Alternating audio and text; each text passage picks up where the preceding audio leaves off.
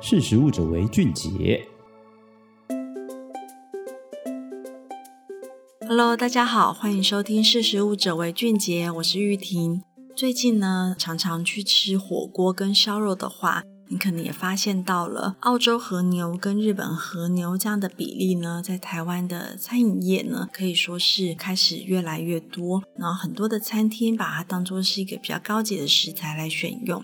也有不少的消费者特别喜欢和牛，它这个油脂比较丰厚的口感。那到底日本跟澳洲和牛有什么不一样呢？其实呢，我们可以从四个方向来去来做辨别跟了解。第一个最大的差异呢，其实就是血统了。所谓的和牛呢，哈，它最纯正的血统，它就来自于日本。那日本的和牛呢，它有分成四种，最大宗的是这个黑毛和种，就是黑色的毛。再来呢是咖啡色的和毛和种。那第三种呢是没有角的无角和种，以及短角的和种。那这四种这个品种呢，都是在明治维新时代跟外来种的这个牛呢繁殖，然后脱颖而出的这个优秀的品种。在一九四四年的时候呢，被日本政府认定并且登录为特种的日本牛，它们都是百分之百全血统认证的和牛。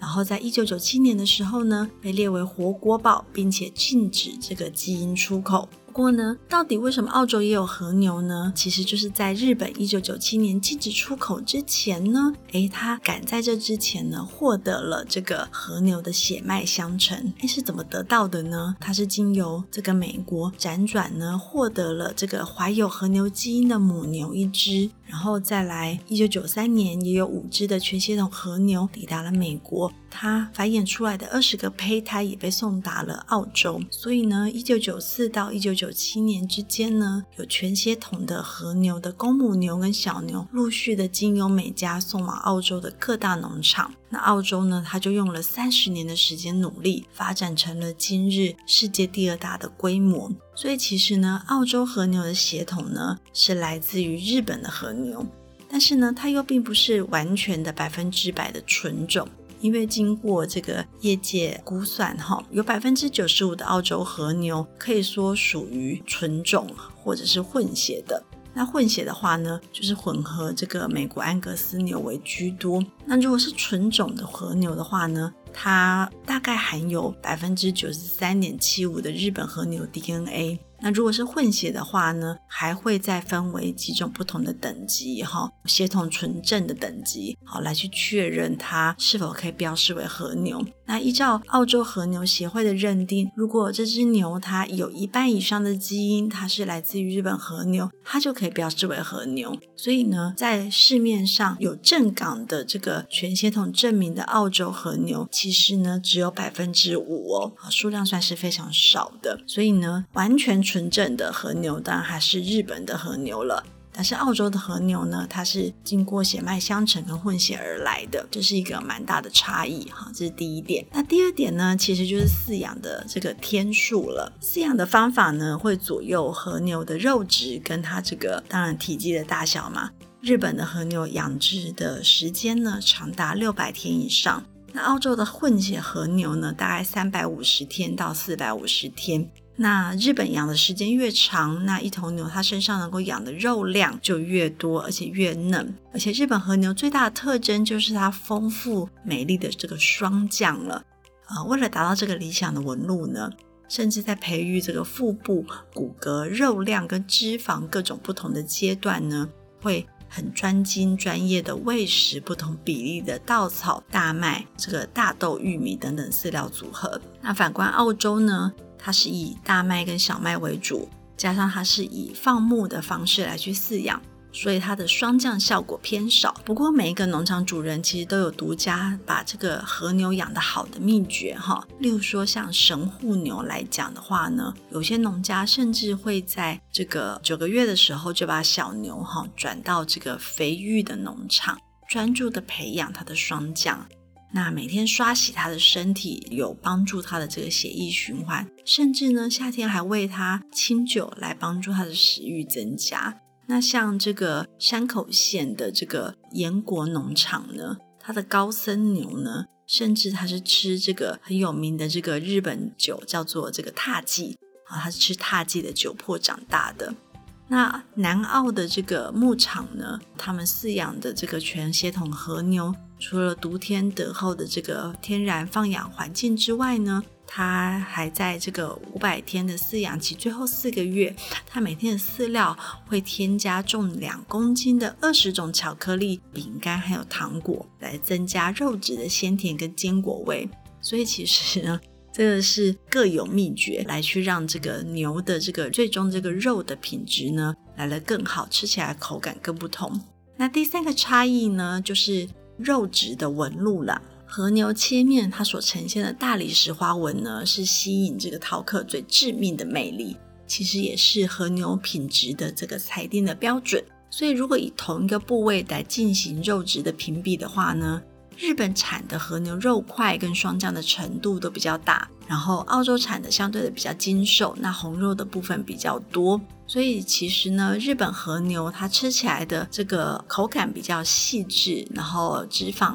也比较甜一点。有这个进口商这个大泽纪三夫哈，他这个和牛进口的专家，他就说日本和牛这个脂肪香呢，类似这个椰子般哈，令人难忘。那它的霜降的极大化也等于它的熔点哈会更低，那也让它的不饱和脂肪酸呢相当的丰美。所以其实唯有日本和牛呢，才能够被赞誉为是入口即化的脂肪。那所以呢，喜欢这个入口即化这种口感的人呢，可以选择有双倍花纹的这样子的一个日本和牛。但是如果你比较喜欢有点嚼劲跟肉汁，那这个脂肪花纹比较均衡的话呢，你可以适合选择这个澳洲的和牛。所以其实呢，两种和牛呢，它的口味跟这个口感呢，其实不大一样，各有喜好，所以并不是哪一种就特别好，不是说呃比较贵的日本和牛就是特别好，因为有些人就觉得太油嘛。所以其实日本跟澳洲和牛呢，它可以说是两种市场不同的这个竞争哈，端看这个餐饮业者他怎么样去搭配他的食材来去做选用。第四种差别呢，其实就是等级上的差别了。和牛的等级呢，它其实就是以刚刚我们讲的霜降的多寡来去做核心的鉴定。那两国的认证系统不大一样，不过通常都是级数越高，代表肉质更加出色、更昂贵。那日本的和牛呢，它是用 BMS 这样的一个系统来去比较它的产精肉率跟它整体的这个品级，哈，给予这个级别。那我们常听到这个 A 五和牛，其实就表示说，它在这个 BMS 的所有的评价里面呢，每一个等级都达到第五级的最高级的评价，所以达到 A 五的这个等级，就是一个日本最高等级的这个很蛮稀罕的和牛。那澳洲的评比的等级的方式不太一样。他们是呃澳系的 MS 系统，那曾经有过这个澳洲和牛协会跟日本的这个食肉革夫协会，他们办过一次交流座谈会哈，然后用这个切面摄像图卡来去做系统的比较，发现呢，澳洲的这个最高等级的 MS 九呢，它大概只等于日本的 BMS 三。所以其实显示呢，澳洲的这个他们评比的单位在霜降程度的比较不足，然后对于霜降纹路的细致度的特征辨别，好，没有像日本那么的明确。所以其实呢，像日本他们就很追求这个和牛的屠体，它的霜降纹路分布越细密，品尝起来口感越佳，才能获得更高价的回馈。所以其实呢，评比的等级呢，细致程度。其实就是日本和牛它追求的一个极致化。那澳洲的这个和牛的价格，当然比起日本的和牛呢，来的稍微平价更有竞争力一点。不过呢，其实呢，日本它很注重的就是在培养没有人能够比较得出来的肉质。那澳洲的和牛呢，重点是在创造人人都能够接受的商业价值。所以其实无论是什么样的等级，自己吃的喜欢、味觉的偏好，才是这个市场最重要的方向的一个取决。所以其实呢，日本和牛跟澳洲和牛呢，都各有喜爱者。那我们可以从刚刚提到的四大差异，包含血统、饲养天数、肉质跟等级，来去了解两者的不同。有机会的话，你也可以试试看这两种不同的和牛，来比较一下你喜欢的是哪一种肉的口感哦。好，那今天的识食物者为俊杰就跟大家来分享到这边，我们下次见，拜拜。识食物者为俊杰。